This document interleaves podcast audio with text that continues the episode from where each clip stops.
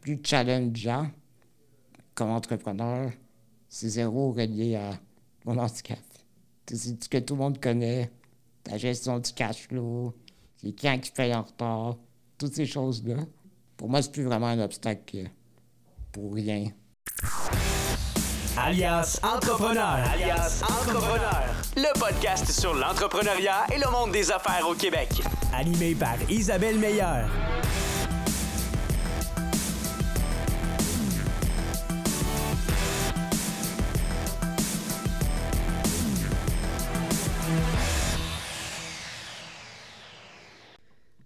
Bienvenue dans ce nouvel épisode de Découverte pour entrepreneurs. Mon nom, c'est Isabelle Meilleur. Je suis la nouvelle DG d'Alias Entrepreneur, qui est la ressource pour se dire les vraies affaires concernant l'univers de l'entrepreneuriat.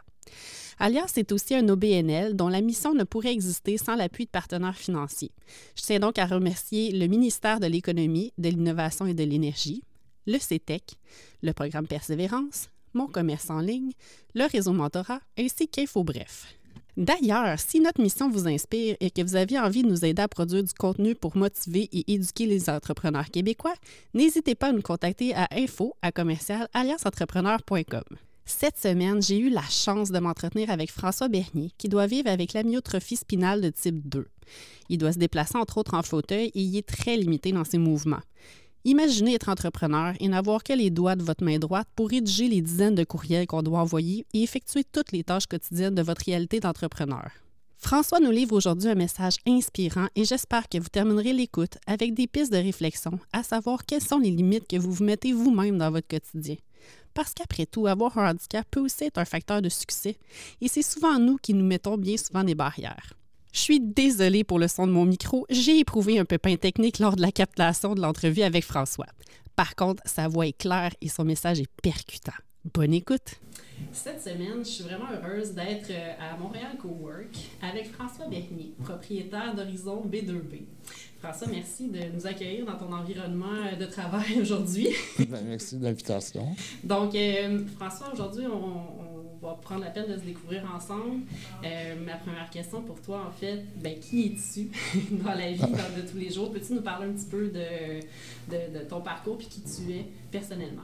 Oui, absolument. Ben, en fait, moi, j'ai terminé l'école, ça fait environ sept ans. Euh, donc, j'ai été. Euh, j'ai fait un baccalauréat en économie, que ça, je suis allé au HEC. J'ai eu la piqûre du monde des affaires. Puis j'ai fait une maîtrise en stratégie. Euh, et quand j'ai terminé, euh, je me cherchais un job, j'avais un peu de misère. Euh, j'étais souvent, je finissais souvent deuxième dans le processus d'entrevue. Puis j'avais une passion que j'avais pour le marketing web. Donc je me suis dit, ben, pourquoi pas essayer? Mm-hmm. Donc j'ai lancé ma première entreprise, ça fait environ six ans et demi. J'aidais les startups avec le marketing web. Puis ensuite de ça, j'ai découvert LinkedIn. Euh, puis j'ai découvert euh, la puissance de, du réseau. Euh, et je me suis lancé un an plus tard, Horizon B2B, que j'ai encore aujourd'hui. Donc, on aide les entreprises dans leur marketing B2B.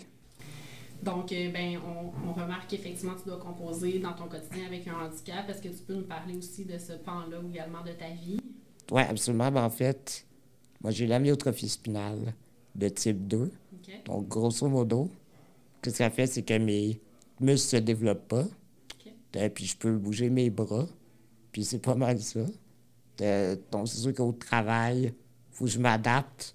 il faut que je trouve des outils. Euh, puisque je ne peux pas utiliser le clavier. Donc, je fais tout avec ma souris, avec des messages vocaux, avec des vidéos. puis je m'adapte assez bien pour pouvoir travailler puis être aussi efficace que, que si je n'aurais pas handicap. Effectivement, puis on, discutait un petit peu ensemble quand on se préparait. Là, euh, quand tu as commencé en affaires, est-ce que euh, ça, ça, a été facile pour toi euh, dans, dans l'entreprise de service, dans le, B2B? Est-ce que peux-tu nous raconter un petit peu comment tu t'es pris pour aller à la rencontre de tes clients et tout ça? un peu ce parcours-là de démarchage de ton entreprise? Ouais, au début, en fait, j'ai commencé tout de suite après l'université. Donc, j'avais pas de contact dans le monde des affaires. Euh, mes premiers clients, c'était comme les amis de mon père. Donc, ils m'ont, mon entourage rapproché. Euh, alors, c'était quand même très difficile de développer ma propre clientèle au début. C'est là que j'ai découvert LinkedIn, comme je disais tantôt. Euh, j'ai écouté un podcast, justement, qui parlait de LinkedIn, de Olivier Lambert. Puis j'ai été fasciné par tout ce qu'on pouvait faire. Après ça, j'ai commencé à l'utiliser. Puis là, j'ai rencontré plein d'entrepreneurs dans plein de domaines. Puis c'est vraiment là que j'ai réussi à, à commencer puis à avoir mes premiers clients. Parce que ça t'a permis, dans le fond, d'avoir accès à plein de gens sans nécessairement avoir à te déplacer. Parce que dans ton quotidien, euh, j'imagine aussi que c'est un défi, ce volet-là, que d'aller à la rencontre aussi des gens physiquement, ou ça, ça, ça se passe bien à ce niveau-là? Euh, ben, j'ai fait beaucoup de réseautage. Quand même, au début, j'ai fait euh, la jeune chambre des commerces. Euh, puis, avant le COVID, les premières rencontres prospects, ça restait en personne. Donc, je devais me déplacer beaucoup. C'est quand même challengeant, surtout l'hiver. Mais c'est comme ça que ça se passait, dans le temps. Aujourd'hui, c'est très rare que je le fais. On a beaucoup switché au virtuel. Ça m'aide beaucoup. là. Euh, mais ouais, ça, c'était challengeant. J'ai déjà eu des rencontres euh, dans des parkings parce que le bureau n'était pas adapté. Non, effectivement, tu, tu me l'avais raconté, puis je trouvais ça vraiment drôle, euh, effectivement. Puis il faut sortir de sa zone de confort, puis euh, foncer avec ça. Puis comment ton expérience en tant que personne handicapée, ça a influencé ta vision puis ta motivation pour devenir entrepreneur? Quel impact ça a eu sur qui tu es? Ben, je te dirais que ça me motive beaucoup parce que je sais que ça inspire beaucoup de gens. De- juste par les rencontres que je fais, de- tu commences à faire des conférences. Ça motive beaucoup à, à toujours continuer. Euh, parce que, pas juste pour inspirer ceux qui ont des handicaps, mais aussi ceux qui ont d'autres challenges, et puis qui n'osent pas euh, euh, sortir de leur zone de confort j'ai relevé ces défis-là. Fait que c'est sûr que ça, ça me motive à chaque matin. là. Puis, tu sais, si quelqu'un se dit, ah, moi, euh, j'hésite, j'ai un handicap physique visuel, tu sais, qu'on voit bien, euh, parce que, bon, on peut être limité de différentes façons, mais quelqu'un qui se met des freins, justement, qu'est-ce que les gens vont penser? Est-ce que, est que les clients vont, vont, vont venir vers moi? Est-ce que ça va être un, un obstacle? À qu'est-ce que tu répondrais à ces gens-là qui, des fois, euh, font du surplace parce qu'ils ont peur un peu du Mm. regard des autres ou des difficultés qu'ils pourraient rencontrer dans le développement de leur affaire face à un- un- une limitation qu'ils pourraient avoir? Ben, au début, euh, je mettais pas ma webcam. OK. Je mettais pas ma caméra. J'étais gêné, puis aussi, je travaille avec un respirateur. C'est parce que j'ai plus d'énergie avec ça. Puis, en fait, j'ai, j'ai pris une bière avec un client. Puis là, il me demandait pourquoi tu mets jamais ta caméra? Puis finalement, j'ai raconté ça. Il m'a convaincu de commencer à la mettre. Et puis depuis que je le mets, je suis vraiment surpris de comment la plupart des gens sont à l'aise. Et puis j'ai l'impression plus que c'est un, atout, parce que je marque de l'esprit, ils ne s'attendent pas à ça. Ceux qui sont pas à l'aise, de toute façon, je les veux pas comme clients. Euh, puis ceux qui sont à l'aise, euh, je pense à créer plus une connexion, puisque je me mets vulnérable dès la première seconde. Fait que moi, je pense que c'est un atout, en fait, Ben, en développement. Je suis d'accord avec toi. Puis effectivement, je pense que j'aime bien quand tu dis ben ça fait un tri un peu naturel. là, les clients qui, Ouais. qui ont de la difficulté ou qui vivent un malaise, ben, Mm. effectivement, on les voit peut-être pas, ces gens-là, dans, dans l'entourage. là. Mm. Je trouve ça inspirant, euh, cette façon de voir-là. Puis je trouve ça le fun que quelqu'un t'ait convaincu de t'assumer aussi. Puis que t'en tires Ouais. profit quand même de ça aussi, euh, de façon positive aussi, en étant fier de qui tu es, puis en livrant le message. Là, donc, euh, Mm. Je pense même que mon taux de closing en vente doit peut-être augmenter depuis. OK. C'est ça que mon client a pré- a- a- avait prédit. OK. Ah. ok. c'est intéressant, effectivement. Puis, tu l'as dit, hein, la vulnérabilité, quand on accepte d'être soi, qu'on accepte de Ben oui. montrer euh, autant notre- nos forces que des fois des moments où on, on est moins. euh, ben, pas qu'on est moins solide, là, mais qu'on accepte d'être vrai. En fait, là, je pense que c'est Mm. effectivement payant aujourd'hui, puis c'est ce qu'on cherche peut-être dans les relations d'affaires. Est-ce que tu as l'impression que c'est un peu la même chose sur LinkedIn? Est-ce que c'est un, un conseil que tu peux apporter aux gens toi aussi dans ton quotidien? Comment ça l'influence peut-être les, les, les, les conseils que tu donnes à tes clients? Ben, c'est sûr que nous, notre domaine, c'est très relationnel. C'est tout ce qui est service B2B. Les gens achètent euh, la personne. plus que le, la- le brand. Fait que, euh, créer des connexions, c'est vraiment important. C'est ça qu'on en- enseigne à nos clients. Il faut que tu fasses des rencontres, il faut que tu bâtisses la confiance, la relation avant de faire ton pitch de vente. Euh, sinon, ça ne fonctionnera pas. là. Donc, euh, ceux qui se mettent vulnérables, euh, avoir des bonnes discussions, euh, c'est vraiment important quand tu as une entreprise de service B2B. Effectivement.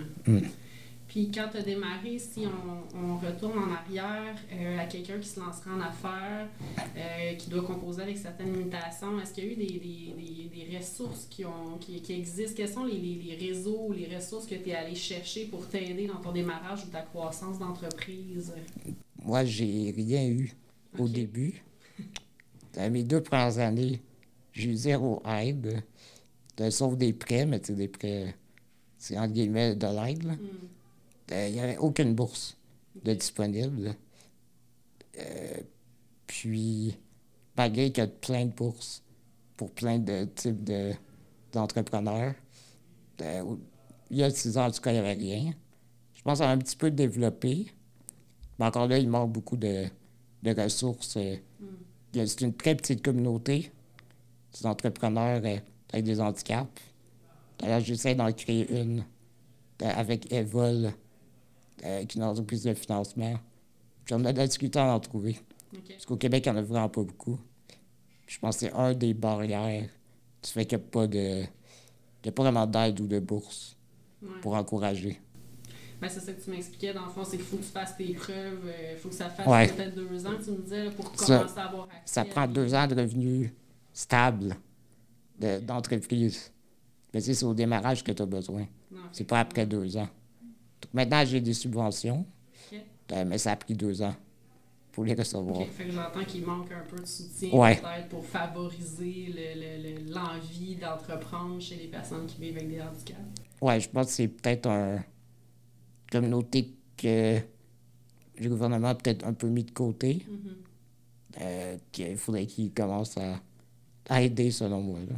Je pense que ça va être le bon, un, bon- un des bons porte-parole pour ça, effectivement. Puis je pense que d'avoir des images aussi, des gens qui ont osé se lancer en affaires puis qui portent le Mm. message aujourd'hui, ben, ça donne aussi envie, de- quand on a un modèle aussi, de se lancer puis de suivre. Là. Fait que euh, je trouve ça le fun que tu portes ce message-là, entre autres, aujourd'hui. euh, Ouais, puis tu sais, il y, en- il y en a d'autres que j'ai rencontrés euh, que je trouve vraiment inspirants de ce qu'ils ont fait. Puis c'est pour ça qu'on essaie de créer une communauté pour un peu euh, aider, en fait, militer que le gouvernement prenne action. Donc ça, c'est les prochaines étapes. euh. Puis des fois, Eva, c'est peut-être des communautés aussi d'échange puis de partage. Donc, euh, Mm. c'est ça aux gens qui, en ce moment, peut-être nous, en- nous écoutent ou nous regardent puis qui hésitent à se lancer ou qui sont lancés en affaires mais qui éprouvent des difficultés. Ben, peut-être d'aller voir, d'aller chercher Eva est peut-être une ressource, entre Mm. autres, qui peut aider. Euh, effectivement. Est-ce qu'il y avait eu d'autres, euh, dans, les, dans les aides financières au départ, est-ce qu'il y avait eu d'autres prêteurs ou d'autres ressources entrepreneuriales qui étaient venus t'aider ou il n'y avait pas du tout de, de soutien? Ben, moi, je conseille beaucoup euh, tout ce qui est futurpreneur BDC pour le démarrage.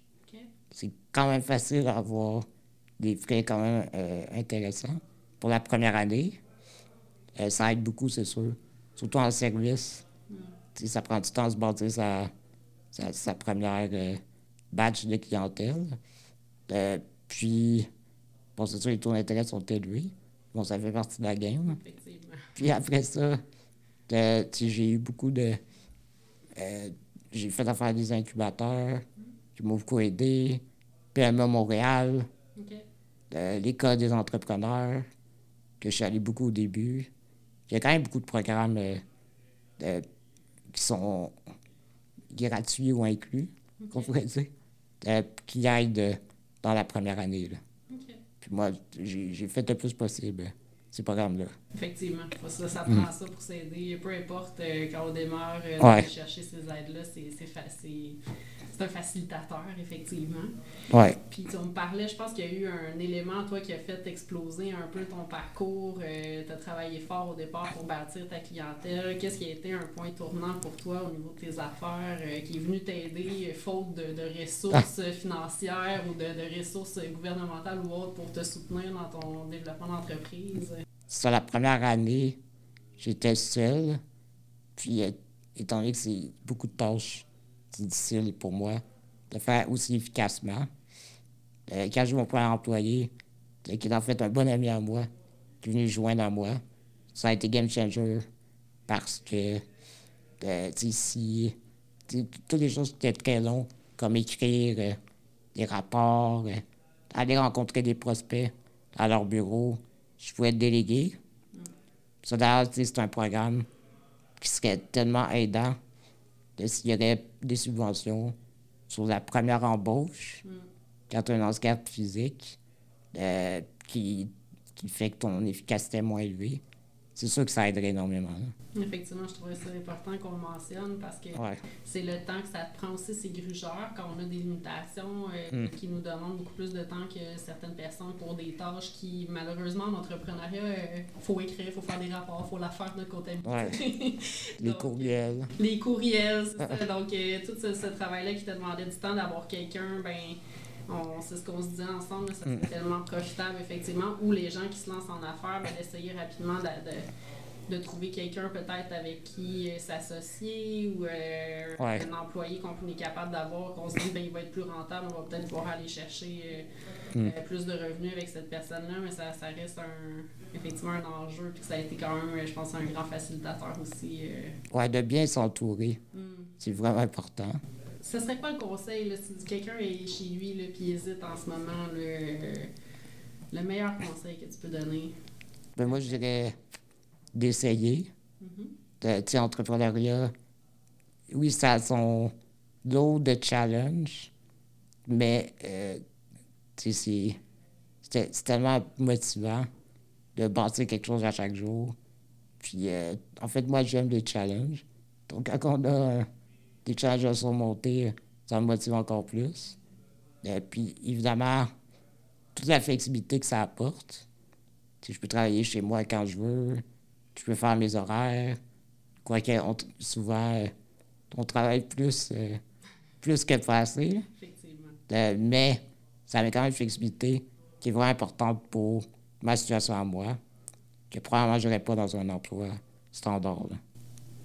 Si tu avais la capacité, j'ai en ce moment une baguette magique là, que je peux te donner, là, de retourner n'importe quand dans ta vie pour euh, recommencer quelque chose ou aller te parler. ou, euh, si je pouvais te donner cette baguette magique-là pour retourner dans ton passé, peu importe où, où irais-tu et pourquoi?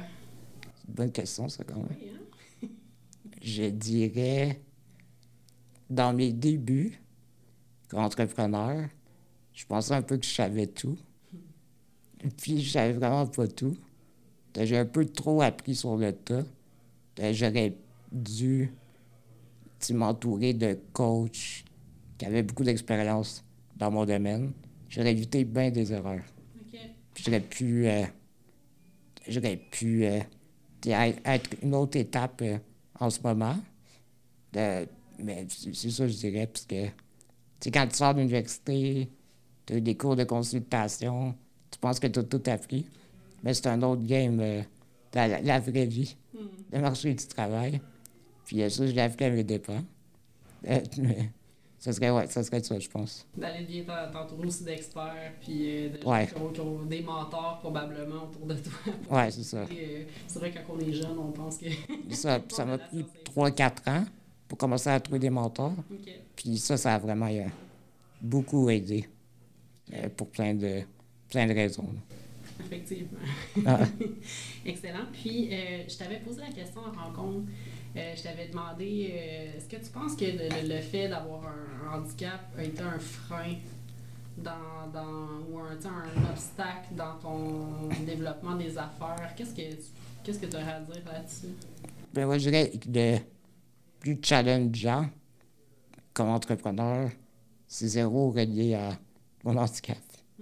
C'est ce que tout le monde connaît, la gestion du cash flow, les clients qui payent en retard, toutes ces choses-là. Euh, c'est pas rien relié à mon handicap. euh.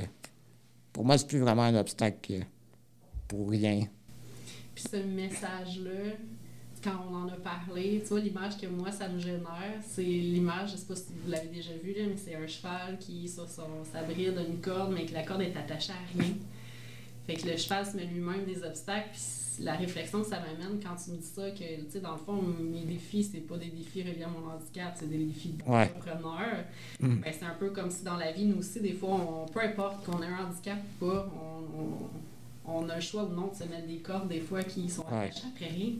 Donc, euh, la réflexion que j'ai envie de donner aujourd'hui, c'est un peu le message qui, je trouve, qui est super inspirant de ton parcours c'est que l'handicap t'a pas freiné. À la limite, ça peut t'aider quand tu l'acceptes, quand tu, euh, tu le mets de l'avant, puis que, bon, on se dit qu'à un moment donné, les clients, euh, s'ils sont pas à l'aise, on met ça de mm. côté.